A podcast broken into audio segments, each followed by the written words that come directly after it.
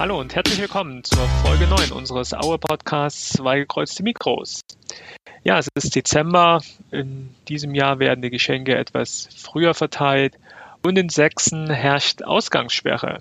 Tobias, äh, du bist der Einzige, der von uns in Sachsen lebt, äh, in Dresden. Hast du jetzt am Wochenende deine Wohnung denn verlassen dürfen? Also ich nehme mal an, ich hätte sie nicht verlassen dürfen, also zumindest jetzt nicht, um mich mit vielen Leuten zu treffen. Ich habe sie aber auch nicht groß verlassen. Ich habe nämlich einen neuen Gaming-Monitor bekommen und den habe ich mir natürlich gleich, äh, gleich gebührend eingeweiht, weil ja auch äh, Black Friday war. Und es, dort gibt es auf diesen ganzen Online-Distributionsplattformen wie Steam, wie Epic, wie Origin äh, oder wie Uplay oder so, gab es ganz, ganz viele tolle Angebote und mein Pillar of Shame ist auch wieder angewachsen und ich habe mich jetzt mit einem äh, ja 100 Stunden Open World ähm, also Open World Spiel versorgt, wo, wo mein neuer Gaming Monitor alle seine Stärken ausspielen kann. Also um die Frage kurz zu beantworten, nein, ich habe sie nicht verlassen und ich wollte sie auch nicht verlassen. Ich hatte Wichtigeres zu tun.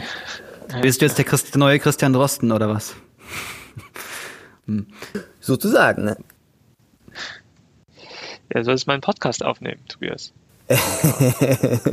Wie groß ist der Monitor? Ist er gekrümmt? Ja, er ist, das, ist, das ist so ein Curved-Monitor, äh, der ist, ist 27 Zoll, der ist WQHD, also so heute so ein bisschen so der Honeypot und ich kann euch ja noch, noch, noch die Geschichte erzählen, wie, wie er zu mir gekommen ist. Er ist mir aus England geliefert worden und ähm, als ich davon aber losgefahren bin, das war circa 20 Kilometer weit weg, ähm, dann stand, habe ich so, äh, habe ich von meiner Amazon-App halt nochmal so die Nachricht bekommen, ihre Lieferung ist bloß nach acht Stationen entfernt. Und mir war klar, es, es war ein Rennen, ein Rennen gegen die Zeit und dann ist die S-Bahn auch nur irgendwann stehen geblieben. Und als dann, als ich dann angekommen war an meiner Haltestelle, bin ich losgerannt, weil ich wusste, ähm, ja, jetzt muss eigentlich dieser, dieser arme äh, Postmann ja da sein. Und just als er diesen Monitor wieder einpacken wollte in sein Auto, bin ich vollkommen abgehaspert sozusagen dort angekommen, habe gesagt, nein, das ist mein Monitor, fahren Sie nicht wieder weg. und ja, so habe ich dann, habe ich dann diesen circa glaub, 8, 9 Kilo dann in meine oberste Etage gehuckt und habe den dann, dann zusammengebaut und erfreue mich seitdem an einem schön gekurften äh, Bild. Also insofern, es war richtig, richtig Spannung in dieser Lieferung drin. Das heißt, das ist jetzt eine Art von Winterschlaf. Du wirst dann irgendwann im Frühjahr wahrscheinlich wieder die Wohnung verlassen, wenn wir mal die Richtig. Arbeit ausklammern wollen. Richtig, also spätestens wenn ich, wenn ich dann Cyberpunk 2077 durch habe. äh, Martin, hast du am Black Friday zugeschlagen? Äh, ich brauche ja nichts. Das ist ja der Klassiker. Ja, ich brauche eigentlich auch nichts zu Weihnachten. Ja. Ähm, ich habe ja alles. Ähm, aber jetzt, jetzt gar nicht äh, Black Friday spezifisch. Ich habe mir ein bisschen Podcast-Equipment gekauft, weil man ja doch irgendwie geradezu nicht viel kommt, äh, habe ich mir gedacht, dann investiere ich einfach mal ein bisschen was in Podcast-Equipment. Aber es war nicht im Sonderangebot, sondern ich habe es lokal beim Händler gekauft. Dem lokalen Handel geht's ja auch nicht so gut. Und habe ich Sehr mir gedacht, dann, dann unterstütze ich den lokalen Handel hier. Ich mag auch diese ganzen Online-Lieferungen nicht, weil man da immer da sein muss oder naja, also dann ist irgendwas, fehlt irgendwas und dann muss man es wieder zurückgeben lassen. Also ich finde diese ganze Fast Fast Buying, äh, Fast Shopping, dieses, also das, das ist schon, schon auch wenig nachhaltig, äh, wie viele Leute konsumieren.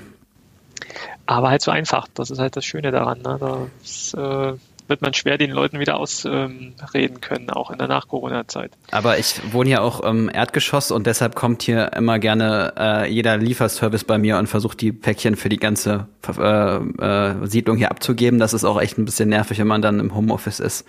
Das sind so die Nachteile des Homeoffice, dass man Paketlieferungen anliefern, annehmen kann. Das stimmt, das stimmt. Gut, dann schauen wir aber mal auf unseren Verein. Ähm, Erzgebirge Aue, wir haben jetzt zwei Spiele nicht besprochen. Das war einmal das ähm, tolle Spiel in Sandhausen, was wir 4-1 gewonnen haben. Und das war jetzt das letzte Spiel gegen Regensburg, was wir dann aber genau andersherum, ähm, ja, relativ kläglich und relativ schwach deutlich verloren haben. Ähm, fangen wir vielleicht damit äh, gerade an, weil es noch irgendwie in unseren Gedanken viel näher dran ist. Ähm, Regensburg habe ich heute nicht gesehen. Ähm, wie habt ihr das Spiel gesehen? Wie, was, könnt ihr zu dem Spiel sagen? Also zum gerade zum Beginn kann ich sagen, war, war es gerade, was diese Abwehr angeht, äh, relativ vogelwild. Und mein Eindruck war, dass gerade die linke Seite äh, super anfällig war, weil viele Angriffe über diese Seite gelaufen sind. Ähm, ich glaube so ein bisschen so, es gab so gewisse Knackpunkte. Einerseits ähm, fand ich, äh, war das Mittelfeld, also unser defensives Mittelfeld war heute wenig präsent. Das heißt also, die äh, Riese und Gnajatic hatten äh, relativ wenig Präsenz im defensiven Mittelfeld und hatten auch schwache äh, Zweikampfwerte. Und wenn du natürlich, wir setzen ja ganz stark auf Umschaltspiel und da brauchst du einfach auch Leute, die im Mittelfeld diese Bälle gewinnen, um das Umschaltspiel irgendwie auch an, ankurbeln zu können. Na, dadurch hatten wir natürlich relativ wenig Struktur im Spiel, gerade in der ersten Halbzeit, wo wir kein, wo wir keinen Stich gesehen hatten. Die Mannschaftsteile waren weit auseinander und es wurden auch kaum zwei zweite Bälle gewonnen. Naja, und für mich ist so ein bisschen so, so der Knackpunkt gewesen, dieser verwandelte Elfmeter. Das war übrigens dann schon der vierte gegen Aue in, in zwei Spielen. Und die früh, früh vergebenen Chancen in der, in, der, in der zweiten Halbzeit.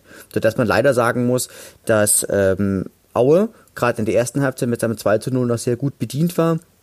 Wir uns einmal mehr bei unserem großartigen Martin Mendel, unseren, er unseren Erzgebirgsbuffon, einfach bedanken können und ähm, einfach auch sagen können, das war heute nichts und taktisch ist unser Konzept heute überhaupt gar nicht aufgegangen.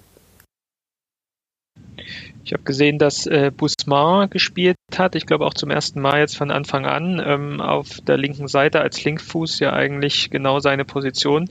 Wie habt ihr den heute gesehen? Hat dort, glaube ich, eine Halbzeit gespielt? Ich habe ihn als eher unglücklich erlebt. Also man hat auch, auch gemerkt, also ähm, der, man hat, er hat halt nicht, nicht viel Spielpraxis der letzten Jahre gehabt und das hast du irgendwie auch gemerkt und ich glaube durch diesen Umstand, dass halt auch äh, ganz viel allgemein die Seiten heute, heute sehr wackelig waren, ähm, war das heute kein ideales erstes Spiel von ihm. Ich glaube aber dennoch, dass er das Potenzial hat, Aue einfach auch toll zu verstärken, weil der Mann einfach wahnsinnig viel Erfahrung einfach auch aufweist. Aber heute, das ist nicht, nicht sein Spiel gewesen. Also was ich schwierig finde, ist, dass man eigentlich ja mit einer mit einem mit einem breiten Selbstbewusstsein da auf den Platz gehen muss, weil mit einem klaren Heimsieg wäre man auf Platz zwei gelandet. Das fehlte komplett in der Körpersprache. Also mein Eindruck war, man hat erstmal versucht, sich hinten reinzustellen, aus der Defensive heraus vielleicht sich aufzubauen. Aber das ist dann natürlich, wenn du nach der achten Minute in, in Rückstand liegst, sind ja alle Pläne dann irgendwie über den Haufen geworfen, wo die äh, Abwehr auch ja wieder hüftsteif hinten aussieht. Also es ist ja ein, es ist ja ein halbes oder ein ganzes Eigentor, wie auch immer man sieht. Also das, das ist schon schlechtes Abwehrverhalten. Dann dieser Elfmeter äh, in der zwölften Minute von Testrot verschuldet dieses Mal. Jetzt nicht von einem Abwehrspieler, aber völlig unnötig aus meiner Sicht. Und dann äh, hast du ja hast du ja Glück, dass du da noch ähm, dass du da noch durch den gehaltenen Elfmeter von Mendel im Spiel bleibst, aber daraus entsteht kein Impuls. Das ist auch der Unterschied zum Sandhausen-Spiel gewesen. Im Sandhausen-Spiel kam durch den gehaltenen Elfmeter der Impuls zur Wende und äh, das, das, der, der äh, gehaltene Elfmeter hat einfach im Spielverlauf gar nichts geändert. Und der, der zweite Elfmeter ist dann natürlich der Knackpunkt, wo Riese ja auch ein dummes Foul macht und äh, ja, dass, dass man jetzt in vier, äh, dass man jetzt vier Elfmeter in zwei Spielen hat, ist äh, Zweitligarekord übrigens auch. Ja, und die zweite Halbzeit fing gut an. Die ersten zehn Minuten, die waren sicherlich sehr gut mit den Chancen von Zolinski und Krüger. Aber das, das ist dann auch zu wenig, um da die Wende irgendwie zu schaffen. Und am Ende ist es dann auch nochmal Vogelwild. Also ich weiß nicht, ob ihr euch an die Szene von Rizzuto erinnert. Der versucht von links außen den, links außen stand der, ne? Ja, links mhm. hinten drin stand der, äh, versucht er den Ball halt rauszuspielen und der landet dann beim Gegner. Und das, das äh, fabriziert auch ein äh, fast ein sicheres Gegentor so.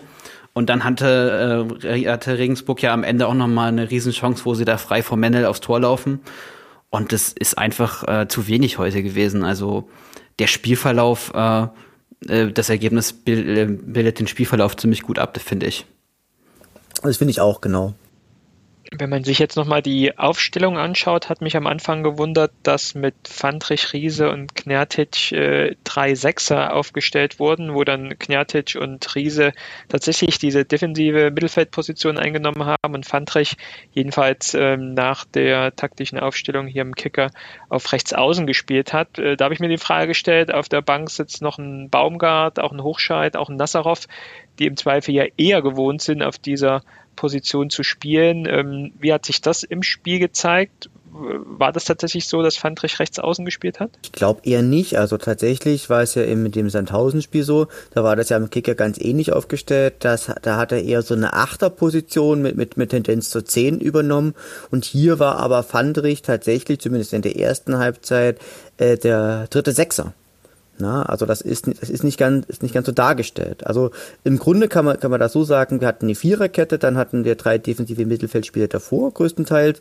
Dann hatten wir mit, mit Zulinski so ein bisschen vielleicht so als, als hängende Spitze und davor dann der Testo und Krüger. So habe ich es zumindest zeitweilig gesehen.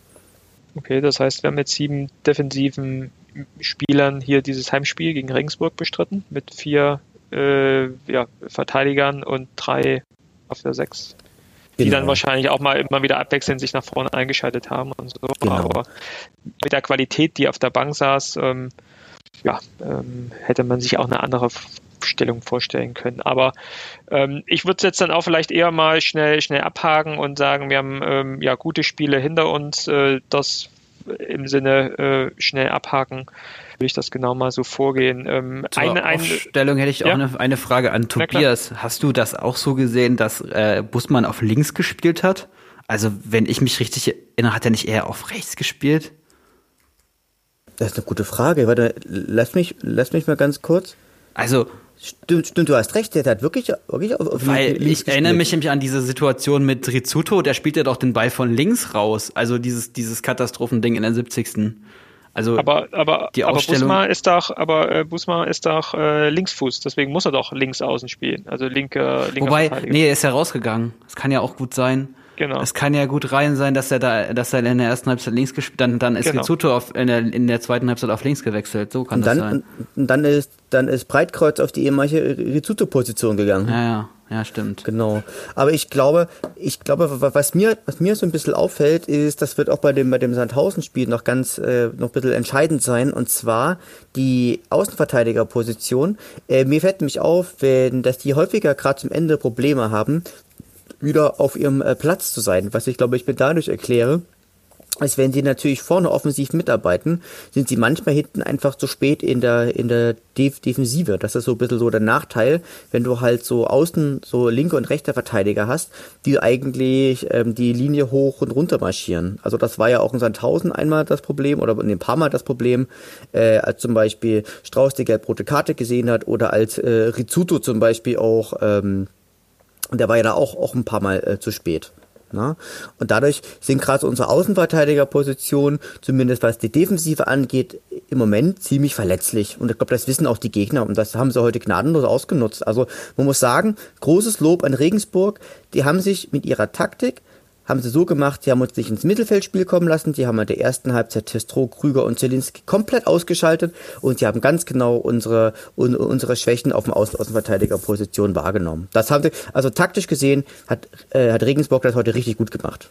Ich habe mir nochmal die Statistiken zu dem Spiel mit angeschaut. Da ist noch aufgefallen, dass Martin Menne mit 52 Pässen äh, der äh, ja, zweitbeste Spieler von Aue war. Ballas hat nur ein äh, Pass mehr gemacht, 53, aber der zweithäufigste äh, passende Spieler von Auer war dann schon Martin Mendel und das sagt vielleicht auch schon viel äh, A über seine Position im Spiel, dass er auch da hinten mit eingebunden ist und vielleicht auch so eine Art äh, ja, fliegenden Libero spielt, aber im Zweifel auch sehr viel äh, hintenrum ging und weniger nach vorn gespielt wurde.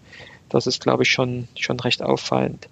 Martin Mendel, es ist, ist ein Spieler, der kann gefühlt alles. Der kann Tore schießen, der kann passen, der kann Elfmeter halten, der kann Anweisungen geben. Also, äh, nee, jetzt mal, jetzt mal ohne Scheiß. Ähm, Martin Mendel ist einfach für diese Mannschaft un, ungemein wichtig. Und ich würde fast sagen, ähm, vielleicht bin ich da ähm, ja, vielleicht auch ein bisschen, bisschen zu euphorisch gerade, dass Martin Mendel mit der wichtigste Spieler des letzten Jahrzehnts für Auer einfach auch gewesen ist.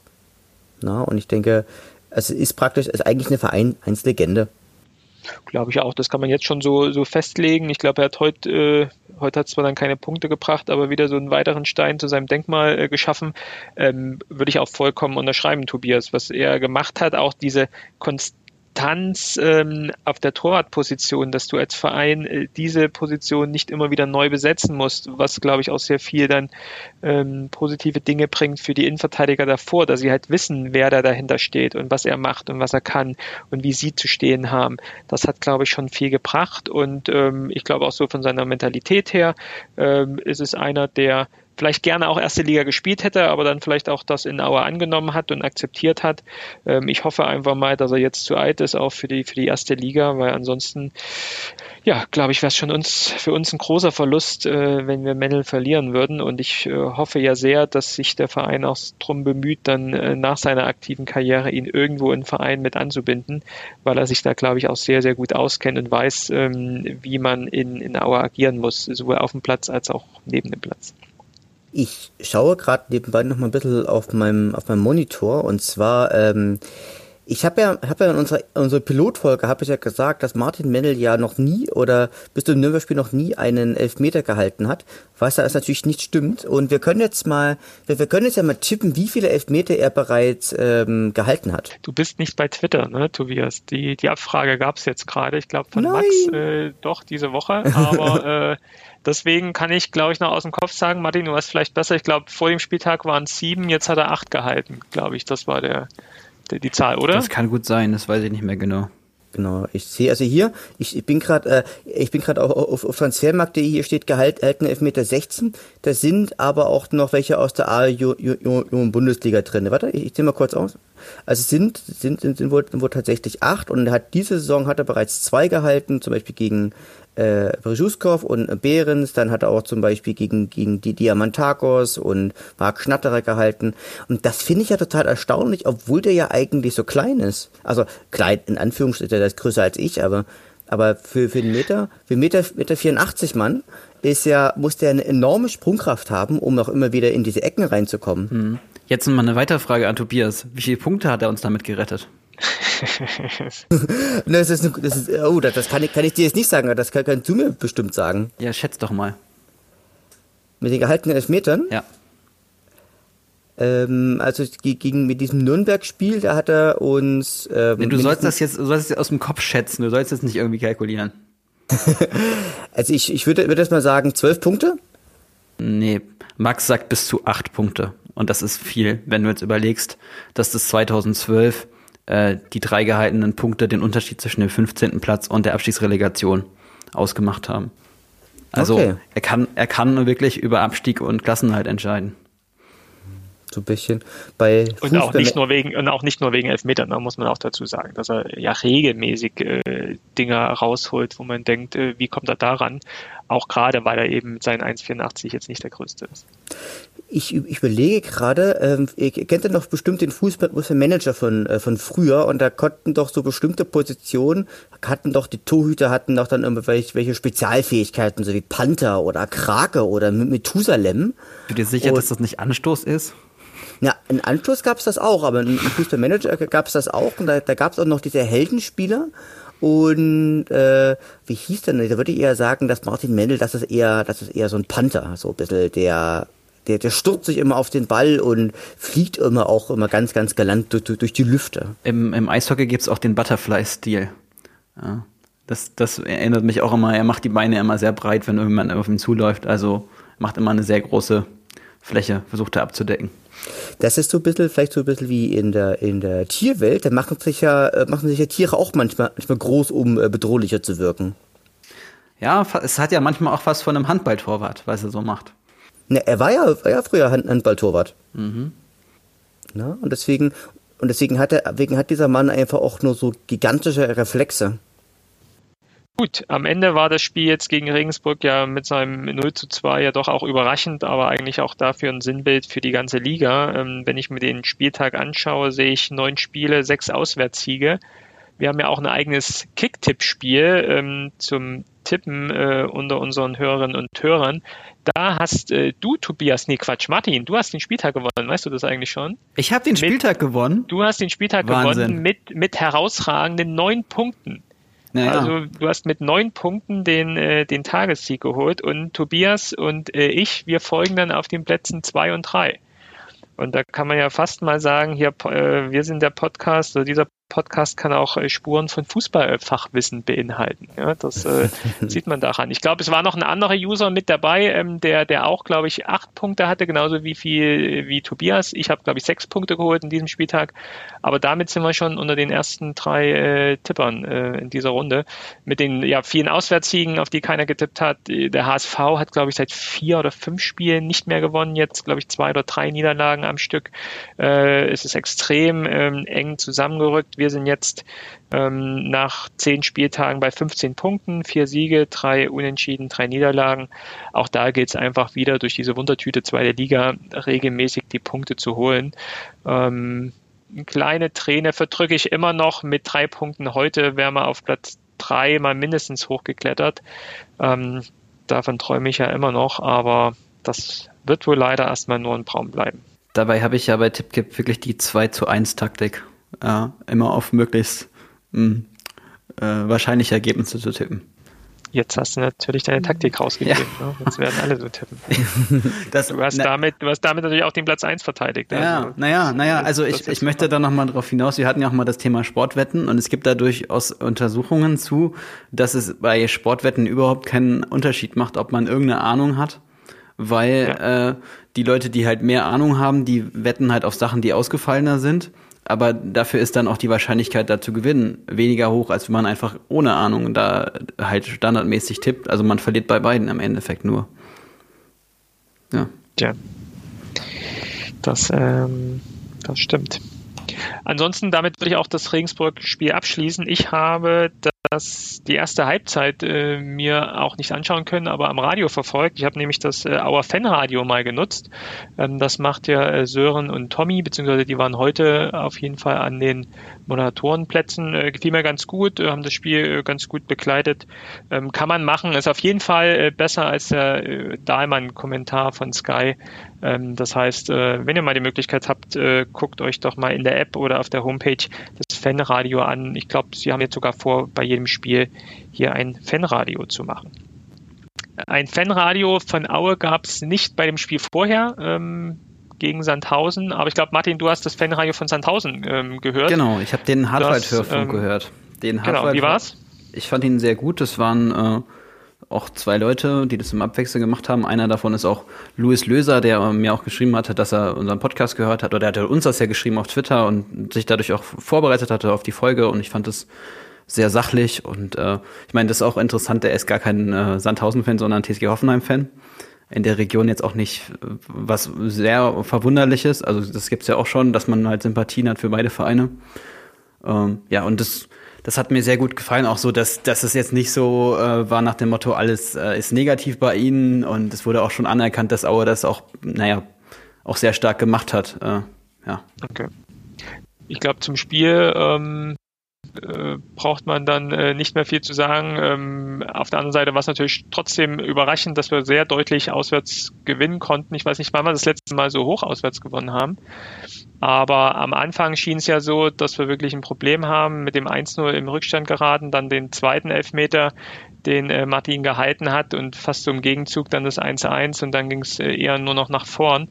Ich glaube, du hast, äh, Martin, in der letzten Folge das, das Thema Momentum hier eingebracht. Da hat man wieder ganz deutlich gesehen, ne, dass an so Aktionen natürlich sich so ein Spiel auch drehen kann und man im Zweifel auch genau diese äh, dieses Momentum dann auch nutzen muss, äh, wenn man die Chancen hat, die auch reinzumachen. Ich fand so deutlich, wie es am Endeffekt steht mit 1 zu 4, das Spiel so nicht. Ich glaube auch, die äh, Expected Goal Rate war auch nicht so deutlich zwischen Sandhausen und Aue. Aber im Endeffekt waren es drei Punkte für uns und äh, die nehmen wir natürlich auch gerade in diesem Jahr mit, gerade wenn es als Aufwärts äh, gegen die Gegner geht. Wie habt ihr das Spiel gesehen? Also, äh, ich kann dann deine Frage beantworten. Das, äh, der letzte hohe Auswärtssieg, der war bei Fürth letzte Saison, das 5 zu 0. Das, das ist jetzt ja, ja, auch ungefähr ein Jahr her. Das war ja auch im, im Winter, ne? Nee, das war, war das nicht das, der erste Spieltag gleich? Stimmt, stimmt. Es gab aber auch mal ein Winterspiel in Fürth. Das war da auch. Ja. Das war da auch davor, davor das Jahr haben die doch hoch gewonnen im Winter. So war ja, das. Ja, ja. Genau. Also ich, ich würde mal sagen, ähm, ich sehe das Spiel gar nicht so klar, weil Sandhausen hat äh, mit dem neuen Trainer Michael Schiele, der ja da auch schon als Oberligaspieler bei denen gespielt hat und der vorher bei den Würzburger Kickers der Trainer war, auch am Anfang der Saison, als Aue da überzeugend gewonnen hat, eigentlich ganz gut gestartet. Kevin Behrens bringt die äh, Auer da in, äh, bringt die Sandhäuser da in Führung durch einen Elfmeter, wo äh, Gonta natürlich auch echt äh, schlecht aussieht. Also Gonta, ja, also ich finde, dass das äh, also so, so eine schlechte Abwehraktion sollte man sich eigentlich nicht erlauben, gerade in so einem frühen Zeitpunkt. Und das, das 1-1 ist dann natürlich schon äh, auch gut für den Spielverlauf, also dass das Aue dann zurückschlagen kann. Aber der Knackpunkt ist eigentlich, als äh, Rizzotto da den Freisel umhaut und äh, Kevin Behrens gegen Martin Mennel verschießt, weil bis zu dem Zeitpunkt, äh, das war in der 36. Minute, fand ich eigentlich Sandhausen auch besser. Also Sandhausen hätte da durchaus gewinnen, gewinnen können, also, also hätte die erste Halbzeit durchaus äh, auch erfolgreich gestalten können und es hätte mich auch nicht äh, überrascht, wenn man dann mit einer, mit einer, ähm, also im Rückstand, mit einem Rückstand in die Pause geht aber natürlich ist äh, das, das, äh, das so mehr oder weniger so ein Doppelschlag, der dann ja auch zusammenhängt. Martin Menne hält der Elfmeter und vier Minuten später macht Ben Zolinski ein überragendes Tor. Mm. Und äh, stellt den Spielverlauf ja auch so ein bisschen auf den Kopf. Also ich hätte, mich hätte schon, mich hätte schon auch nicht erwartet, wenn sie dann äh, nach diesem Elfmeter auch ein bisschen eingebrochen wären, die aber jetzt. Aber das, das hat einfach sehr stark für die Mentalität gesprochen, die da gerade herrscht. Also, dass man auch mal jetzt so, so einen Lauf hat und einen das eben nicht stoppt, dass du auch einen zweiten Elfmeter kriegst und dann ja sogar noch äh, in der zweiten Halbzeit völlig aufdrehst, auch mit Zolinski, der in der 63. da ein schönes Tor macht und äh, Testroth, der dann ja kurz vor Schluss den, ja, sozusagen den Deckel drauf macht. Und aber es ist dann auch insgesamt, ich finde es dann insgesamt auch gar nicht so überzeugend, weil Strauß zum Beispiel fällt, fliegt ja dann auch vom Platz, auch völlig unnötig. Und die ganze Abwehr, also ein stärkerer Gegner hätte gegen diese Abwehr, hätte gegen, hätte gegen die Auer Abwehr sicherlich äh, ein, zwei Tore noch mehr gemacht. Was ja. wir dann ja auch im Regensburg-Spiel gut sehen konnten obwohl ich es auch schon ähm, von der Einstellung her bemerkenswert fand, wie wir da aufgetreten sind. Also ich fand schon auch in der ersten Halbzeit haben wir versucht, von drauf zu gehen, haben, glaube ich, das Spiel im Vorfeld von Sandhausen gelesen, dass sie damit ein Problem haben. Das hat, fand ich auch so ganz gut geklappt. Und, aber wie du es ja geschrieben hast, und das meine ich ja auch damit, das Spiel kann auch anders laufen, wenn die Sandhausener in der ersten Halbzeit ihre Chancen machen und äh, wir mit dann doch nicht so vielen Chancen halt irgendwie äh, nichts machen.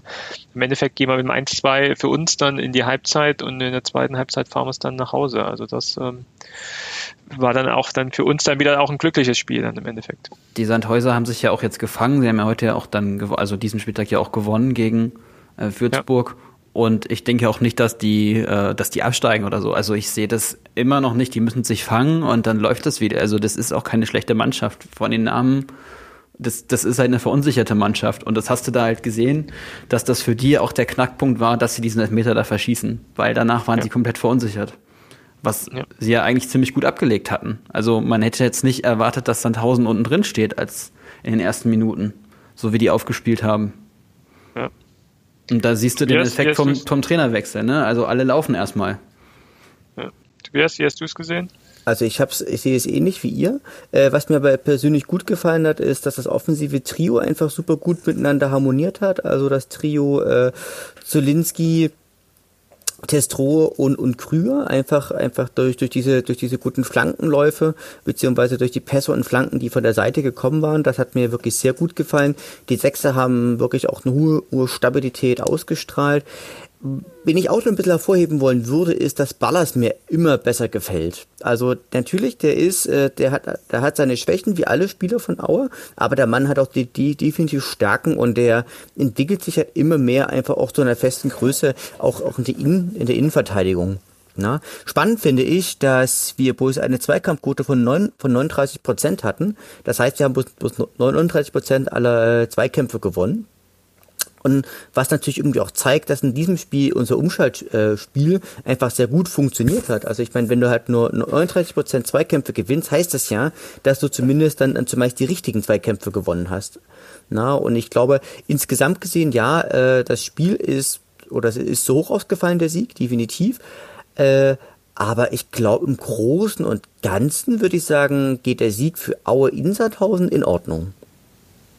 Das, äh, das ja auf jeden Fall. Ne? Und ähm, man muss dann halt auch äh, ja, zur richtigen Zeit am richtigen Ort stehen. Ich habe mir auch nochmal die, die, die Spieldaten jetzt hier aufgerufen. Mitunter äh, ja, sind wir in jeder, in jeder, jedem Thema unterlegen, aber im Endeffekt steht oben 4 zu 1 für Aue. Ja, und darauf kommt es dann halt drauf an. Sehr schön. Ja, da hatten wir die große Hoffnung, dann oben äh, mitspielen zu dürfen. Aktueller Spieltag dann gegen Regensburg wurden wir wieder etwas auf den Boden geholt. Ähm, aber ich wiederhole es nochmal, es ist einfach wichtig, regelmäßig hier die Punkte zu holen, um nichts mit dem Abstieg zu tun zu haben. Aktuell ist noch der Abstand nach oben geringer als der Abstand nach unten. Jetzt äh, fahren wir zu St. Pauli zum Vorletzten. Die werden auch wieder alles reinhauen, um ähm, mal endlich Punkte zu sammeln. Ähm, das wird nicht weniger schwer, dieses Auswärtsspiel hier in Hamburg. Gucken wir uns dann gleich an. Die Spiele gegen St. Pauli und gegen Karlsruhe stehen uns dann bevor, aber wir schauen in unserer kleinen und feinen Kategorie Helge der Woche mal drauf, was unser El Presidente denn so ähm, veröffentlicht hat in den letzten ein, zwei Wochen. Das war relativ wenig. Helge, da, da kann mehr passieren, da muss mehr passieren. Äh, wir brauchen mehr Content. Schwer wir brauchen mehr Content, sonst tun wir uns echt schwer, hier den Helge der Woche prämieren zu können. Ähm, wir haben einen gefunden, ein kleines Interview, was der Wochenendspiegel durchgeführt hat, auf Grundlage der Entscheidung von der Leonard Group äh, bei den äh, 99ers in Chemnitz einzusteigen. Die 99ers spielen ähm, Basketball-Bundesliga, ähm, aktuell, glaube ich, im ersten Jahr ähm, in der ersten Liga ähm, Profi-Basketball und sind da mit, ich habe vorhin mal geguckt, drei Spiele, drei Niederlagen gestartet, aber für einen Aufsteiger sicherlich schwierig, auch in diesen, ähm, mit diesem großen Verein äh, mithalten zu können. Aber die Leonard Group steigt hier ein, beziehungsweise ist nicht die Leonard Group, sondern ich habe es so verstanden, wie wenn es die Autohäuser von Leonard von Helge Leonard sind, ähm, die hier dann einfach finanziell den Verein mit unterstützen. Also äh, äh die, ja. die Chemnitz, äh, Chemnitz heißt Niners Chemnitz, auch wenn Chemnitz 1999 sozusagen das Logo ist. Und äh, der, der Sponsor äh, ist die, das, äh, Audio, das Audi-Zentrum in Chemnitz. Das ist eines der Audi-Häuser, Autohäuser, was ja Helge Leonard hat. Okay. Und die insgesamt. Audi-Zentrum Audi -Zentrum Chemnitz AG sehe ich hier gerade. Insgesamt hat er ja 400 Mitarbeiter in allen seinen Autohäusern ja. und Unternehmen. Da musst du auch erstmal den, den Überblick behalten, ne, bei all den Unternehmen, die er da so führt. Äh, schon verrückt. Und nebenbei äh, macht er noch, oder hauptberuflich macht er dann nochmal so einen kleinen Profi-Fußballverein, äh, den er hier führt. Ähm, ja, ansonsten ist das ähm, Interview, was wir gerne auch verlinken, ähm, finde ich, springt so zwischen verschiedensten Themen. Da geht es einmal um den Optimismus, den man jetzt äh, in Chemnitz verspürt beim Basketball, dass sie einen neuen Sponsor gerade in diesen Zeiten gefunden haben. Das ist sicherlich, sicherlich für den äh, Basketballsport in Chemnitz ganz gut. Dann geht es aber auch über ähm, das Thema Corona, wo ähm, Helge auch kein Blatt vorm Mund nimmt und ähm, mit einer Aussage ähm, etwas polarisiert sicherlich, äh, wo er meint, ich, ich äh, lese mal vor. Allerdings werden die Menschen psychisch bis zum Anschlag belastet, wenn sie in den Medien täglich von neuen Todesfällen hören, als herrscht Krieg. Die Corona-Pandemie ist schlimm und ernst zu nehmen, aber sie ist eben kein Krieg und auch kein Massensterben. Ähm, da gehe ich ja mit noch bei der Anfangsaussage, äh, es ist kein Krieg. Ähm, ich glaube, bei uns wenn wir uns äh, einen Mund-Nasenschutz über den äh, Mund und Nase ziehen sollen, ähm, ist es jetzt kein großer das ist ein Riesenunterschied äh, zu äh, Menschen, die äh, Krieg erlebt haben. Ähm, kein Massensterben, da sehe ich schon wieder eher ein Problem. Ähm, das ist dann eher, eine Verharmlosung der aktuellen Situation. Da glaube ich schon, wenn man sich die Krankenhäuser anschaut ähm, und die Fallzahlen anschaut, ähm, ich glaube, das sollte man schon ernst nehmen und auch äh, all das versuchen einzuhalten, was die Wissenschaft hier sagt, um diese Pandemie doch äh, so schnell wie möglich überstehen zu können. Also ich würde mal sagen, was wäre denn los, äh, wenn, also was, was ist denn in Deutschland los, wenn jeden Tag ein Flugzeug abstürzen würde? Also so sind gerade die Zahlen, ja, also dass jeden Tag 400, über 400 Menschen sterben und das wird einfach hingenommen und die Leute haben kein Gesicht. So, das das ist, das ist schon äh, auch ein Problem in meiner, aus meiner Sicht, dass, das, dass darüber keine Berichterstattung stattfindet. Und er ist ja auch das, das, äh, das Argument der Verharmloser, der Relativierer war, es stirbt ja keiner. Und jetzt, wo jemand, wo Leute sterben, ist das nächste Argument, die Leute sterben ja, sterben ja dann nicht mehr an Corona, sondern mit Corona. Das ist, ist man findet immer eine neue Strategie, um es zu relativieren. Wobei bei Helge ist es ja ein Thema, dass er sagt, die Medien sollen aufhören, von den Todesfällen äh, zu berichten weiß Aber ich meine, sie ordnen sie nicht ein. Das ist ja auch, man kann das ja auch von der anderen ja. Seite kritisieren, es wird nicht eingeordnet, die Leute haben kein Gesicht, ja. es werden nur Zahlen genannt. Und ja. bei Zahlen stumpft man halt schnell ab. Also wer kann sich schon wer kann sich exponentielles Wachstum vorstellen, wer kann sich so eine Dynamik halt, äh, halt vorstellen. Das ist halt schwierig. Also. Ja. Auch Inhalt dieses Interviews, und das finde ich dann äh, fußballtechnisch ja äh, ziemlich äh, herausragend, äh, sowas dann äh, in den Medien zu kommunizieren. Am Ende des Interviews äh, spricht dann Helge Leonard nochmal dann ähm, in Richtung Profifußball, inwieweit sich hier etwas ändern müsste, inwieweit Corona vielleicht auch ein paar Probleme aufzeigt, die wir zukünftig verändern sollten im Profifußball. Und ähm, ja, ich spricht davon, ich zitiere, ich denke, und das ist mein voller Ernst, wäre global gesehen ein Mega-Crash im Profifußball das Beste, was passieren könnte, um dann die Regeln von unten nach oben neu zu definieren. Ähm, das finde ich schon so von der Aussage eines Präsidenten eines Zweitligavereins, der sich gern einen globalen Mega-Crash im Profifußball wünscht, ähm, auch ähm, ja, schon ähm, bemerkenswert, würde ich mal sagen. Wie schätzt ihr diese, diese Aussage ein? Ich glaube, was, was der Helge Leonhardt damit sagen möchte, ist, dass er, dass er vielleicht der Meinung ist, dass sich der, dass sich der Profifußball sich halt immer weiter halt sich auch vom Fan ein Stück weit entfremdet hat und dass natürlich so Profifußball einfach eine einzig große Bubble ist und so, so eine einzig, einzig große Welt, so, so ein geschlossener Mikrokosmos in sich, mit dem halt zum Beispiel halt auch der Fan, also der gewöhnliche Fan, eigentlich immer weniger anfangen kann. Na, also zum Beispiel, schönes Beispiel ist zum Beispiel hier die, die Nationalmannschaft, die natürlich jetzt wirklich nochmal eine Bubble in, in der Bubble sind.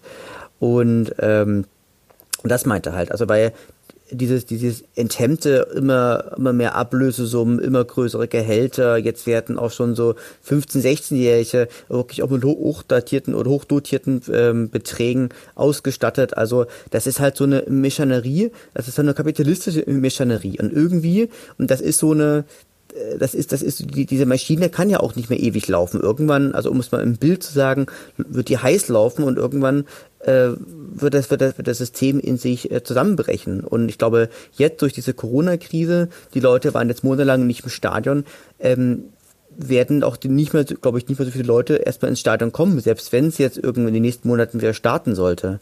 Also ich glaube, also ich, er, er drückt das halt wieder enorm polemisch aus, aber er weist schon auf ein real existierendes Problem hin.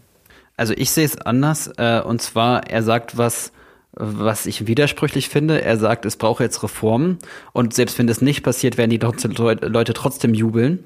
Also das finde ich erstmal eine widersprüchliche ähm, Aussage, weil äh, sein Wunsch ist ja eigentlich, dass, äh, dass Reformen passieren.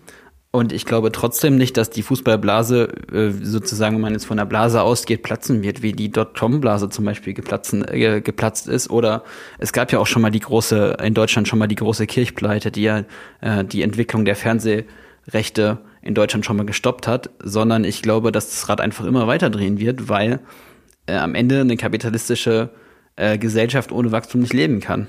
Und Wachstum ähm, hat auf, auf Langzeit gesehen, also jede Krise ist eigentlich ein, eigentlich ein, äh, ein minimaler äh, Einbruch im Vergleich zum Langzeittrend.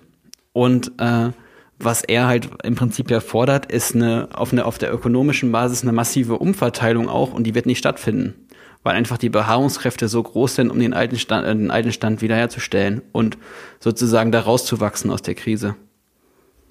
Aber das Thema Umverteilung ist ja jetzt hier in unserer Fußballbubble zum Beispiel mit dem Themengebiet Verteilung der Fernsehgelder zum Beispiel zu sehen. Und da gibt es ja schon ein paar Initiativen, hat man ja gerade in den letzten ähm, Monaten mitbekommen, dass sich so ein paar kleinere Vereine zusammengeschlossen haben und so eine Idee eines neuen Verteilungsschlüssels ausgearbeitet haben. Dann gab es das Treffen der, der Großen äh, mit Rummenigge ganz oben, äh, der eher wenig Reformbedarf hier drin sieht. Also das ist natürlich auch ein Ansatzpunkt, den er hier sicherlich auch damit meint, wenn er von, von Megacrash im Profifußball äh, berichtet, äh, dass er eben auch sieht äh, und sagt, äh, wir brauchen neue Regeln, zum Beispiel auch bei der Verteilung der Fernsehgelder, um entsprechend ähm, eine, eine ja, gerechtere Verteilung unter den Beteiligten herstellen zu können. Also ich gebe ihm völlig recht. Ich glaube, dass wir ein Riesenproblem haben mit so einer emotionalen Entfremdung. Ich meine, wir hatten das im Podcast auch schon mal angesprochen, weiß ich nicht, als ich von, von dem Auswärtsspiel da bei TB geredet habe, von den, von den äh, ja, bei der, bei der U19, also dass, dass es für viele Fußballfans auch eine, eine emotionale Entfremdung ist, aber ich glaube trotzdem, dass das Gesamtsystem äh, Fußball einfach daraus wachsen wird. Also, dass die Leute irgendwann wiederkommen, dass andere Leute kommen. Das ist für einen regional wirtschaftenden Verein wie den FC Erzgebirge Aue natürlich nochmal eine andere Sache. Aber die Dortmunds und die Bayerns dieser Welt brauchen den Zuschauer im Stadion einfach nicht. Ja. An dieser Stelle auch äh, einen, einen guten Podcast-Tipp könnten wir nochmal unterbringen, und zwar den Podcast Elf Leben von Max Jakob Ost, der sich ja mit dem Leben von Uli Hoeneß beschäftigt. Da geht's auch sehr stark um die äh, Kommerzialisierung des Fußballs und auch wo die äh, Anfänge mh, davon schon liegen. Und das ist ja auch bemerkenswert. Also ich will jetzt nicht zu viel spoilern, aber es ist ja schon bemerkenswert, dass es seit den 70er Jahren einfach diese Kommerzialisierung schon gibt. Ja, also kann ich auch jedem, jedem empfehlen, auch jedem Nicht-Bayern-Fan und auch diejenigen, die sagen, äh, mit Hönes will ich äh, nichts am Hut haben. Ähm, ich finde auch, wie, wie Max Jakob Ost das aufbereitet, das ist so in einzelnen Folgen immer so, so ein paar, oder sagen wir mal ein Jahrzehnt, immer so in eine Folge ungefähr gepackt, immer so besondere Lebenssituationen von Hönes, von seiner Kindheit, Jugend beginnt in Ulm, ähm, über dann die Zeit beim FC Bayern bis hin zum Managerposten. Ich glaube, jetzt sind sie angekommen, so Anfang der 90er. Also der ganze Podcast ist so in verschiedene ähm, Episoden aufgeteilt und alle zwei Wochen, glaube ich, aktuell werden äh, Folgen veröffentlicht. Und wir sind gerade aktuell bei der Folge ähm, Anfang der 90er. Und ich finde das Format auch äh, super, äh, ein super Interview-Format, mal Einzelgespräche, mal mit, mit, mit Beteiligten von Hönes, mal ähm, wo äh, Max sehr nah präsentiert, wie er im Kontakt mit Uli Hoeneß ist im Rahmen seiner Recherche zum Podcast, finde ich auch immer sehr, sehr spannend. Und man sieht halt, genau wie du, Martin, gesagt hast, so dieses, dieses kommerzielle, wo wir aktuell angekommen sind, das hat schon sehr früh begonnen, aber das war halt immer so Stufe für Stufe. Ne? Und man, man kann genau an diesem Podcast so sehen, wie, welche Stufen der Profifußball erklommen hat, um jetzt im Jahr 2020 dort angekommen zu sein, in diesem komplett kapitalistischen System angekommen zu sein, äh, wo man sich komplett von diesem Sport Fußball und diesem Vereinsfußball irgendwie ähm, enthemmt zeigt. Ähm, das war halt nicht von heute auf morgen, sondern wirklich so Schritt für Schritt. Und ähm, da gab es viele, die Reformen schon immer angemahnt haben. Aktuell sind keine zu sehen. Und ich glaube, so die ersten Auswirkungen sieht man jetzt an dem Misstrauen und auch an der ja, glaube ich, großem Desinteresse der Nationalmannschaft gegenüber. Äh, da, da spüre ich es tatsächlich sehr, sehr persönlich auch, dass mich das überhaupt nicht mehr interessiert seit ein paar Jahren. Ähm, aber trotzdem würde ich gerne nochmal euch danach fragen, ob ihr wirklich auch die Angst habt, dass Corona dafür sorgen wird, wenn wir wieder ins Stadion dürfen, dass dann ähm, weniger ähm, Zuschauer ins Stadion kommen. Ich habe aktuell das Gefühl, wenn ich mich aber da natürlich auch so in meiner Bubble bewege und frage, jeder lechzt danach, wieder im Fußball zu kommen. Und ich könnte mir sehr, sehr gut vorstellen, dass die ersten Spiele komplett äh, ausverkauft sein werden, weil jeder irgendwie versucht, ins Stadion zu kommen. Teilt ihr das? Also ich äh, sehe das, äh, ich sehe das so, dass, dass die Frage ist, wie lange die Entfremdung sozusagen dauert. Also die emotionale Entfremdung, weil ähm, ich glaube, Fernsehfußball ist für viele Leute keine Substitution. Also es ist kein Ersatz dafür. Es gibt diesen Fernsehfan, den interessiert gerade halt so, wie es ihn immer interessiert. Also es gibt ja auch den Fernsehfan, das, das wird ja auch oft äh, so ein bisschen negiert in vielen Betrachtungen. Aber der Stadionfan, der wird schon noch, glaube ich, ein paar paar Monate, vielleicht sogar Jahre brauchen, um, um wieder auf das Niveau zu kommen. Und äh, das Problem ist doch auch, dass es bei den Zuschauerzahlen auch schon länger bei bestimmten Spielen äh, einen Rückgang an Zuschauern zum Beispiel gibt. Also die Bundesliga ist ja nicht mehr so ausverkauft, wie sie früher war. Und ich denke schon, dass es da äh, gewisse Entfremdungsdauer äh, auch gibt. Aber ähm, der Profifußball hat ja den Vorteil, dass er überhaupt spielt. Also ich meine, äh, der Amateurclub hier um die Ecke in der vierten Liga, der darf halt nicht spielen. Und der spart jetzt zwar Geld dadurch, dass er nicht spielt, also dadurch, dass er vielleicht Kurz Kurzarbeit beantragen kann, aber auf eine Langzeit gesehen verliert er ja auch neue Fans, er verliert die Bindung. Also zum Beispiel in der Studentenstadt, wo ich jetzt hier lebe, dann, dann gehen Leute weg, die jetzt mit dem Studium fertig sind und neue Leute werden nicht rangeführt. Also ich glaube schon, dass dem, dass dem dass das Stadionpublikum dadurch auch langfristig verändern kann. Ja, das, das sehe ich, das sehe ich, das sehe ich ganz ähnlich wie Martin. Also tatsächlich glaube ich auch, dass ein gewisser Entfremdungseffekt oder so ein gewisser Fremdeleffekt, sag ich jetzt mal, schon äh, bemerkbar sein wird. Da bin ich relativ von auch, auch total überzeugt, weil glaube ich gerade der Stadionfan, der, der lebt ja natürlich auch von der emotionalen Bindung. Und wenn, die, wenn diese emotionale Bindung, glaube ich, lange nicht irgendwie an, angedockt wird, sage ich jetzt mal, oder nicht, nicht aufgefrischt wird, führt das dann schon dazu, dass auch viele sagen, na ja, es ist jetzt die letzten Monate ohne gegangen. Äh, ich habe mir da jetzt was anderes gesucht. Ich mache jetzt was anderes am Samstag oder am Sonntag und das bleibt jetzt auch so, weil mir das vielleicht mehr Spaß macht oder weil ich das vielleicht auch irgendwie sinnstiftender für mich finde dann werden wir uns doch äh, mal überraschen lassen. Also ähm, der, ja. Nach, der Nachwuchs ist, glaube ich, das größere Problem auf die lange Sicht. Also ähnliches Problem haben wir ja auch in, in Schulen, in, bei der Bildung. Also die, ich glaube, die Schäden sind da viel viel größer als bei bei Leuten, die jetzt eh schon mitten im Leben stehen. Da, da gebe ich dir vollkommen recht. Äh, ähm, äh, Thomas. Ich glaube auch, dass die Leute, dass die Leute, wenn sie wieder können, in die Stadien rennen werden, wenn die Restriktionen vorbei sind. Alleine, wenn man dieses Gemeinschaftsgefühl äh, da haben will oder weil man wieder sein Bier trinken will. Und ich glaube, ich habe auch nicht die Angst, dass äh, auf Dauer jetzt durch diese Pandemie irgendwelche Restriktionen bei Stadionbesuchen eingeführt wird, weil die Vereine werden sich strecken müssen, um die Leute wiederzukriegen. Mhm ja, können wir doch nur hoffen, äh, dass es so, äh, so aussieht, auch gerade für die kleineren Vereine, das, das teile ich auch. Das wird wahrscheinlich da auch schwieriger für die kleinen Vereine sein als für die großen. Aber für die Profivereine, und da würde ich jetzt sogar auch mal Aue mit dazu äh, setzen, der gemeine Aue-Fan wird, glaube ich, in der Masse genauso wieder ins Stadion gehen, wie er es vorher auch gemacht hat. Da würde ich jetzt für Aue wenn es dann mal wieder losgeht, eher weniger Probleme sehen, dass sie wirklich äh, mit einer großen Masse ein Problem haben, die nicht mehr ins Stadion gehen. Ist so eine These von mir. Aber gut, dann ähm, beenden wir unsere kleine Rubrik Helge der Woche mit der Aussage, global gesehen könnte ein Mega-Crash im Profifußball das Beste sein, was passieren könnte. Schauen wir mal, wie es dem Profifußball in ein paar Monaten noch geht.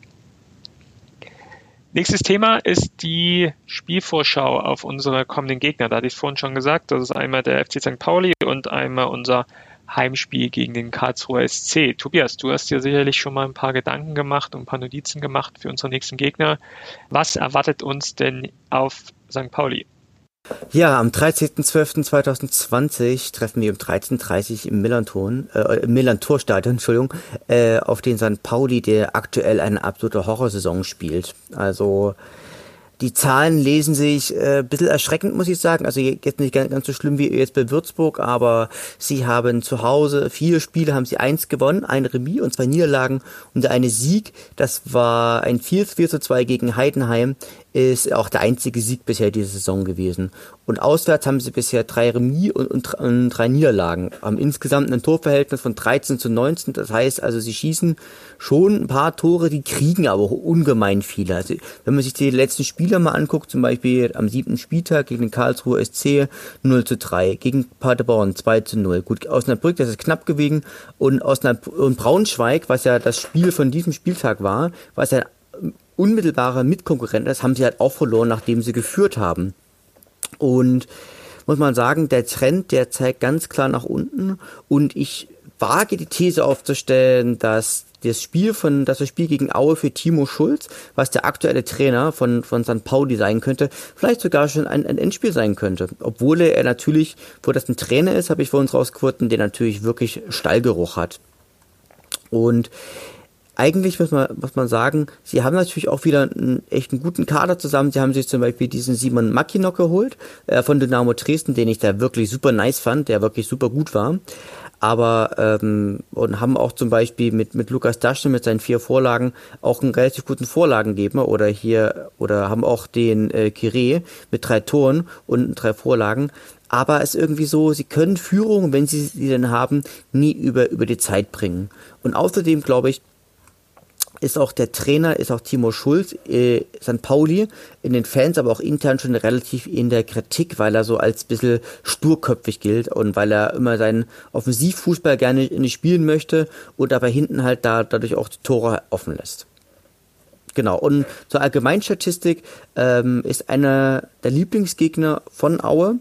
In den achten Spielen gab es halt eben sieben Siege, fünf Unentschieden und drei Siege für Pauli. Und Sankt. Äh, Pauli, für, für, San, für, für St. Pauli. Und daher ähm, ist es ist es eigentlich ein Gegner, der der Aue liegt, aber Aue hat natürlich ab und an auch mal die Eigenschaft, auch schwachen Gegnern Aufbauhilfe zu leisten, so aus Solidarität glaube, der Corona-Spieltag in der letzten Saison, also im, im Rückspiel, das war dann seit Jahren mal wieder, dass St. Pauli gegen Aue gewonnen hat, was hier muss dann irgendwann im März, ähm, April, Mai, Juni irgendwann gewesen sein wahrscheinlich. Das war schon da Mai hat ja St. Pauli Juni. mal wieder, da hat genau St. Pauli ja mal wieder gewonnen, aber davor ja Jahre weg äh, oder Jahre äh, nicht mehr gewonnen. Deswegen ja, bin ich auch mal gespannt. Ähm, kleiner Spoiler, ich darf im, im Millanton im Podcast vom FC St. Pauli in deren Rubrik äh, vor dem Spiel, nach dem Spiel ein kleines Statement geben. Gibt es ein kleines Interview, werden wir auch verlinken in unseren Social Media Kanälen. Wird es jetzt ähm, ja kurz vorm Spiel und kurz nach dem Spiel zwei kleine Interviewformate geben, wo ich mich ähm, mit Michael vom ähm, FC St. Pauli ja, austausche auch zu dem Spiel. Was tippen wir, Martin? Ja, ich hätte auch noch Paccarada genannt jetzt, der bei ähm, Sandhausen war, der ist jetzt mittlerweile, aber da auch hat er auch spielt er auch keine Rolle mehr. Hat die ersten zwei Spiele gemacht, habe ich mal nachgeschaut und dann hat er immer nur ja eingewechselt, ausgewechselt und war jetzt die letzten beiden, letzten drei Spiele zweimal auf der Bank und hat einmal sieben Minuten gespielt. Das das halt auch so interessant, dass die Neuzugänge da nicht richtig zu also äh, funktionieren zu scheinen. Ja, ich weiß nicht, also ich, ich glaube, wie Tobias auch schon gesagt hat, das kann jetzt auch sein, dass Aue jetzt ein Aufbaugegner für die ist. Und ich würde aber trotzdem sagen, es gibt ein äh, 2 zu 1 für Aue, weil einfach die Bilanz spricht dafür, die Form des Gegners. Und ja, es, also beide laufen jetzt, kommen jetzt mit einem Negativerlebnis irgendwie in das Spiel rein. Ähm, Martin, ich werde dich ja einfach nicht mehr fragen, weil du ja immer 2 zu 1 tippst, ne? das hast du ja vorhin gesagt. Also warum frage ich dich überhaupt noch dann? Ne? Also, Habe ich nur die Frage, für wen, du, für, für, wen du für wen du 2 zu 1 ich tippst. Ich, ich sag 2 zu 1 für Aue, ja, natürlich. Ja, genau, richtig. Tobias, was tippst du? Ich sage, San Pauli wird in, wird in Führung gehen, aber am Ende das Spiel verlieren, entweder mit 1 zu 2 oder 1 zu 3. Auch sagt auch 2 zu 1, ja. Genau. Ich äh, sage 1-1. Ich, ähm, ich könnte mir gut vorstellen, dass so ein typisches Spiel ist, äh, wo man will und kann, äh, nicht kann von beiden Seiten. Und dann wird so ein 1-1, womit dann beide zur 70. Minute irgendwie zufrieden sein werden und dann nichts mehr passiert. Mein Tipp 1 zu 1. Dann kommen wir zum Topspiel des folgenden Spieltags. Das ist nämlich ein Spieltag in der Woche, der normalerweise am Dienstag, Mittwochabend stattfindet. Wir aber das Topspiel am Donnerstag haben als Einzelspiel. Äh, früher ja noch im DSF, äh, heutzutage dann ja nur auf Sky. Wir haben unser Heimspiel gegen den Karlsruher SC. Tobias, was gibt's dazu zu sagen? Ja, ich kann sagen, am 17.12. geht's, geht's los und wir spielen äh, gegen einen uns wohlbekannten Gegner. Es, gibt, es gab 20 Spiele gegen den KSC, davon hat Aue 9 gewonnen, es gab 6 Unentschieden und es gab äh, 5 Niederlagen. Und man muss sagen, äh, so wie San Pauli gerade ein, ein sinkendes Schiff ist, ist der KSC gerade ein aufsteigender Greif. Ähm, es geht nämlich steil bergauf. Sie haben insgesamt haben sie von ihren vier Spielen zu Hause, haben sie zwei gewonnen, gab es zwei Niederlagen und auswärts sind sie, sind sie sogar wesentlich, sind sie, sind sie sogar besser. Da gab es nämlich sechs Spiele mit drei Siegen, einem Remis und zwei Niederlagen. Insgesamt haben sie 16 Tore geschossen, was sehr ordentlich ist und sie haben nur elf Tore bekommen, was ein Hammer, Hammer wert ist. Und man muss, wenn man mal ganz, ganz klar guckt, die letzten vier Spiele, Stand heute, haben sie immer gewonnen. Und sie haben einen Stürmer, den ich im ganz besonderen Maße einfach würdigen möchte, weil der einfach auch perfekt passt. Das ist der Philipp Hofmann. Der hat fünf Tore geschossen, hat drei Vorlagen gegeben, ist ein Berg von einem Mann. Also ist eine, der hat, der kommt über ganz stark über eine physische Präsenz, hat eine gewaltige Schusskraft und steht äh, in der Luft praktisch wie ein wie ein Schlachtturm. Also der Mann ist praktisch so das Sinnbild eines Zweitligastürmers. Also der passt auch wie, wie damals auch Serdar Dosun zu, zu Darmstadt, passt auch Philipp Hofmann perfekt ins 4-1-4-1-System, weil der kann vorne die Bälle sichern, der kann gut, gut die Bälle prallen, der kann aber auch gut selber einnetzen. Und er hat da vorne im Strafraum einfach auch eine wahnsinnige Präsenz und ist für mich auch einer der Garanten oder auch einer der Stabilisatoren dieser, dieser Mannschaft. Wäre ja am Anfang der Saison, äh, wäre ja fast weg gewesen, dann wurde er mal strafmäßig, glaube ich, äh, einen Tag auf die, oder für einen Spieltag auf die Bank gesetzt, hat sich davon aber anscheinend sehr gut erholt und ist jetzt für mich so jetzt der Spieler, ähm, vielleicht so neben noch Marvin, äh, Marvin Wawanicek oder sowas, aber ist, glaube ich, ein enorm wichtiger Spieler und noch einer der besten Stürmer in der, in der äh, zweiten Liga. Also das heißt, also gegen KSC, das wird ein richtig, richtig schweres Spiel werden, zumal auch ihre Formkurve klar aufsteigend ist und sie auch auswärts noch gefährlicher sind als zu Hause. Martin, deine Einschätzung? Hast du den KSC mal in Aue gesehen? Tobias, du hast den Gag, ver den Gag verpasst. Den Gag zum KSC. Nein, äh, erzähl, erzähl. Ja, der KSC kommt wie Phönix aus der Asche.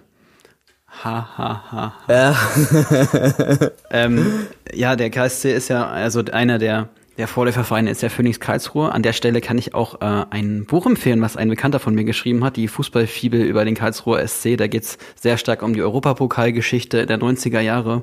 Äh, und dazu gibt's auch einen schönen Podcast. Beim Hörfehler-Podcast können wir auch gerne mal verlinken an der Stelle. Der KSC hat ja durchaus eine, ja, eine sehr bewegte Geschichte seit den 90ern mit Winnie Schäfer unter anderem. Ja, also ich habe den KSC. Und mit Dirk Schuster. Mit, genau, Dirk Schuster ist ja für ihn auch eine seiner Kindheitshelden, was ich nie so ganz nachvollziehen kann, wenn ich mit ihm, ich mich, mich mit ihm unterhalte, so, weil er, naja, in Aue ist ja nicht so beliebt bei vielen Leuten. Ähm, ich glaube, ich äh, war mal auswärts beim KSC mit Aue, ja, genau in der Relegation natürlich. Äh, mit, Heim, mit, Heim und auswärts, mit dir auch. Ja, mit mir, genau. Und das äh, 2016 war ich da auch mal auswärts. Äh, da war das alte Stadion noch äh, komplett intakt jeweils. Und ähm, Heimspiel war ich aber ehrlich gesagt noch nicht. Und äh, wo du da gerade sagtest, äh, es findet unter der Woche statt. Das letzte Auswärtsspiel beim KSC war auch an einem Montagabend um 20.30 Uhr. Das war schon mal Topspiel. War das, war das dieses 1-1, wo Jan Hochscheid mit Rot vom Platz geflogen ist? Ja, genau. Ich glaube ja. In der Hinrunde war das. Macht zuerst, macht zuerst, glaube ich, das 1-0 aus sehr spitzem Winkel und irgendwie ein paar Minuten später fliegt er vom Platz und ich glaube, wir holen aber noch einen Punkt mit, mit zehn Mann. Ja, ja. Äh, ich, ich erwarte eigentlich, äh, hat Tobias schon gut angeteasert, ich erwarte auch ein ausgeglichenes Spiel und äh, ja, also jetzt auch ein bisschen in Abhängigkeit, wie das St. Pauli-Spiel läuft, würde ich eher sagen, es endet mit einem Unentschieden. Also ich äh, war super überrascht, dass äh, der KSC wirklich so weit oben steht. Also für mich waren jetzt so diese kommenden zwei Spiele St. Pauli und KSC, das sind zwei, die, die unten drin stehen da können wir auch mal echt ein paar Punkte holen. Ähm, habe mir dann jetzt vorhin auch nochmal die Tabelle angeguckt und dieser Effekt, also die letzten vier Spiele gewonnen haben, sorgt natürlich dafür, dass sie jetzt obendran mit äh, an Aufstiegsplätzen klopfen und auch schon ja jetzt mittlerweile über Aue stehen, hat mich tatsächlich überrascht. Aber was ist der Tipp von dir, ähm, Tobias? Ah, ich würde sagen, ähm, das wird, wird auch so ein Unentschieden-Spiel. Na, das, das denke ich. Also vielleicht so ein 2-2 oder so. Okay, dann bin ich mal jetzt äh, offensiver zu Hause. Äh, Flutlicht, äh, Schnee, hoffentlich. 17. Dezember. Ähm, 2-0. 2-0 für Aue. Souveräner Sieg. Genau. Philipp, äh, Philipp Hofmann holt noch eine gelb-rote Karte im nächsten Spiel. Drei für einen Heimsieg. Genau. Hört ich, auf ich, meine Worte.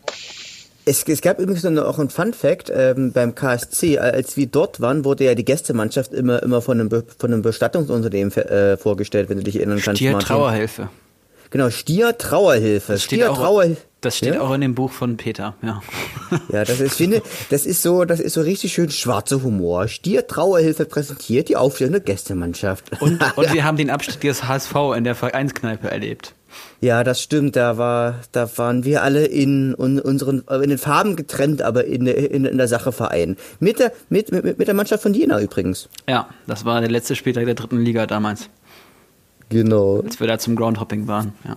Mit der Mannschaft von Jena in Karlsruhe habt ihr den Abstieg vom HSV mitgekriegt. Habe ich das? Äh, genau, wir waren, wir waren ja, wir waren ja im Doppelspieltag haben wir ja gemacht. Wir waren am Samstag in Karlsruhe und haben uns Karlsruhe gegen Jena angeguckt und am mhm. Sonntag waren wir ja in Darmstadt, wo Aue da ähm, sehr ja. souverän in der Relegation gelandet ist.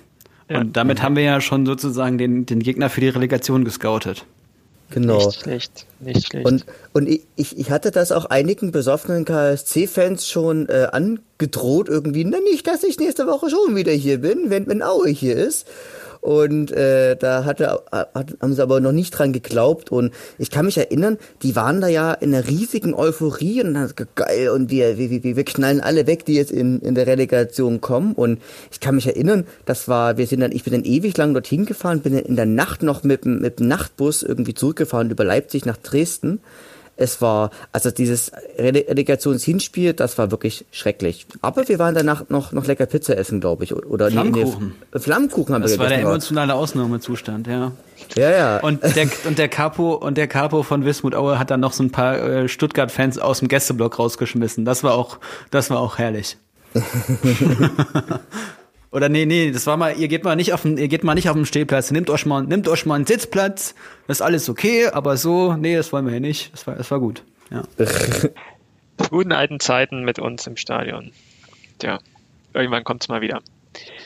Ja, ähm, was bald auch wieder kommt, ist Weihnachten und das ist dann auch schon der kleine Hinweis auf unsere Weihnachtsfeier. Wir hatten es in der letzten Folge ja schon angekündigt, dass wir gerne eine kleine Aue Podcast Weihnachtsfeier durchführen wollen in der digitalen Welt. Ähm, wir werden noch nicht verraten, äh, was wir hier mit euch vorhaben, wie wir uns, in welcher digitalen Welt wir uns mit euch treffen wollen. Aber wir können hier schon mal bekannt geben, wann wir das Ganze machen wollen. Und das hängt nämlich auch sehr eng an dem KSC-Spiel äh, damit zusammen. Nämlich, wir wollen uns an diesem 17. Dezember gern, das ist ein Donnerstagabend, mit euch zusammensetzen, zusammen treffen, ähm, werden im Rahmen des KSC-Spiels dann einfach äh, vorher uns zusammensetzen können, ein bisschen quatschen, ein bisschen kennenlernen, dann vielleicht auch gemeinsam das Spiel gucken können ähm, in einer Online-Plattform und dann vielleicht sogar in der Halbzeit so einen kleinen Austausch äh, machen, äh, wie es gerade läuft und vielleicht danach, nach dem Spiel, uns nochmal zusammensetzen. Jeder kann sich äh, ein paar Flaschen Bier oder ein paar Gläser Wein oder was auch immer er trinken möchte, irgendwie privat besorgen und dann ja, setzen wir uns zusammen und machen eine kleine, schöne Aue Podcast Weihnachtsfeier. Vielen Dank hier schon mal an der Stelle für die ganzen Anmeldungen, die wir hierfür bekommen haben. Es geht immer noch, wer Interesse hat, hier mit dabei zu sein. Hashtag lila Weihnacht und drei Worte Ich bin dabei reichen schon, um auf unsere Liste zu kommen. 17. Dezember, Donnerstag, äh, Abend, 19.30, 20 Uhr. Ich, äh, Tobias, wann geht das Spiel los? Kannst du es nochmal kurz nachgucken? 20.30 2030, 2030 genau. genau. Also so circa 19.30, 20 Uhr geht's dann bei uns los mit unserer kleinen, aber feinen Weihnachtsfeier. Dann gucken wir das Spiel gemeinsam an und werden uns darüber kennenlernen, austauschen und ja, schauen, wie wir den Abend miteinander verbringen. Es gibt einen, ähm, ein Motto und zwar würden wir darum bitten, dass jeder doch sein Lieblings-Aue-Trikot doch bitte anziehen sollte, was er zu Hause hat. Das äh, gibt dann schon mal einen schönen Rahmen, wenn wir unsere Webcam anhaben und dann berichten können, wieso, weshalb, warum man genau dieses Trikot besitzt und wieso man dieses Trikot denn als das schönste Trikot denn anzieht. Also lasst uns einen schönen Abend verbringen in lila-weiß und hoffentlich noch garniert mit einem Auer gegen den KSC. 17.12. 19.30 20 Uhr, Hashtag lila Weihnacht. Ich bin dabei bei Twitter, bei Facebook, bei Instagram, wie auch immer. Schreibt uns an, schreibt uns eine Nachricht und ihr kommt mit auf die Liste. Gut, Tobias, Martin, das waren die Themen von unserer Agenda. Gibt es sonst noch etwas zu sagen?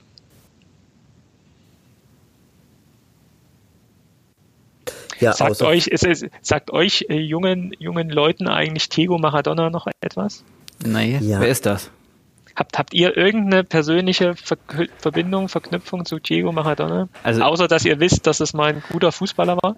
Also, ich, ganz, ganz ehrlich, ich kann diesen, äh, ich kann diesen Hype nicht ganz nachvollziehen, weil ich bin einfach zu jung dafür. Also, ich, ja, mir, mir ist das, mir ist das echt, ähm, also diese Vergötterung äh, ist mir ein bisschen fremd, beziehungsweise ich bin jetzt aber auch kein Experte für italienischen Fußball oder auch für argentinischen Fußball halt auch nicht. Also so, das das ist jetzt nicht so mein, äh, meine, meine, meine, meine Sphäre. Und äh, wenn ich jetzt überlege, so ähm, die Verehrung von Johann Cruyff kann ich zum Beispiel viel mehr nachvollziehen. Das, äh, genau, da geht es mir halt genau anders, weil ich ihn da irgendwie nicht mitgenommen habe, weil das ja eher so 70er war. Ähm, Tobias, äh, hast du äh, Diego Maradona noch spielen gesehen? Irgendwas mitbekommen nee. von ihm? Gar nicht. Ich, ich kann, kann nur sagen, im Rahmen äh, meiner, meiner Recherchen zu diesem Glücksspielthema habe ich ein sehr, sehr, sehr schönes, schönes Zitat über ihn gehört. Da sagte ein YouTuber, das ist, das ist, das ist die koksende Hand Gottes. Und ich finde, damit ist das Leben, also äh, wenn ich an diesen Mann denke, muss ich immer an diese eine Blade Runner, Blade Runner Zitat denken, der irgendwie sagte, wo irgendwie der, der Erschaffer oder der sozusagen der der der Erschaffer von diesen von diesen von diesen Superwesen dann einfach einfach zu ihm sagt, weißt du, du bist halt einfach so eine Kerze, du du brennst halt doppelt so hell, aber dafür nur halb so lang. Und ich finde, dass damit ist das Leben von Diego Maradona gut zusammengefasst. Doppelt so hell gebrannt, aber dafür nur halb so kurz. Das stimmt. Also ähm, für jemanden, der dann ja um einige Jahre älter ist als ihr, ähm, kann ich schon sagen, das ist schon für mich der beste Fußballer seiner Zeit. Also ich mag es auch nicht, Fußballer gern immer zu vergleichen und zu sagen, das ist jetzt der Beste aller Zeiten, weil der Beste aller Zeiten wird immer derjenige sein, der aktuell der Beste ist, weil man einfach das Niveau nicht miteinander vergleichen kann. Aber die herausragende Stellung eines Diego Maradonas in den 80ern, äh, Ende der 70er, in den 80ern, in den 90ern äh, ging es tatsächlich dann auch relativ schnell bergab. Ähm, und natürlich auch noch seine, seine Skandale im Nachgang mit Drogen, mit Frauen und ähm, was auch immer. Ähm, das, das äh, war natürlich problematisch, aber auf dem Fußballplatz und ich habe ihn dann auch gerade so 90, da war ich 10, so WM in unserem Finale gegen Deutschland und so, der, der war schon top. Und ähm, was ich hier noch gern mit ans Herz legen möchte, ist eine Doku auf Amazon Prime der ähm, oder die ganz gut so das Leben darstellt. Die äh, beginnt so bei, bei der Kindheit von Maradona auch äh, mit, mit Originalaufnahmen, so als Kind, wie er da schon mit dem Ball umgeht, dann seine ganze ähm, Karriere bis zu 2006, also sagen wir mal so die, die, die letzten Jahre auch als äh, argentinischer Nationalcoach, die sind dann gar nicht mal mit, mehr mit dabei, aber gerade so die Zeiten in Barcelona, in, in, in Neapel, dieses Gefühl, dieses, diese, diese Videos, wie er auf äh, den Rasen in Neapel dann geht und äh, Zehntausende, mehrere Zehntausende Leute jubeln ihn zu und auch heute ja noch äh, jubeln ihn zu, wenn ihr die, die Nachrichten gesehen habt, äh, wie äh, die Italiener auf den Tod von Diego Maradona ähm, reagiert haben. Das gibt schon Gänsehaut. Und dieser Film will ich, will ich einfach nur jedem ans Herz legen, die äh, vielleicht äh, mit Maradona damals mitgelitten haben, aber auch vielleicht noch nicht so viel von seinem Leben und seinem fußballerischen Können einfach äh, wissen. Ähm, Diego Maradona, der Goldjunge, auf Amazon Prime sehr zu empfehlen. Eine Anekdote möchte ich an der Stelle noch erzählen. Wisst ihr, äh, bei welchem Gegner er das erste Spiel für Napoli gemacht hat? Ähm, ich glaube, du willst darauf hinaus, es war aber der erste Gegner, wo er in Barcelona war. Ah. Ja, dann sag's, dann sag's. Also es, ähm, das war der SV Meppen, ja. oder? Du willst ja, darauf hinaus, genau. Und ich glaube, das war ähm, sein erster Auftritt auch in Europa. Also in er Europa, hat ja, ja, in Argentinien dann äh, gespielt und wurde dann, ich glaube, 82 vom FC Barcelona geholt und Barcelona hat ein Freundschaftsspiel im Sommer, äh, sein erstes äh, Länderspiel, sein erstes Freundschaftsspiel in Europa dann gemacht hier äh, gegen den SV Meppen.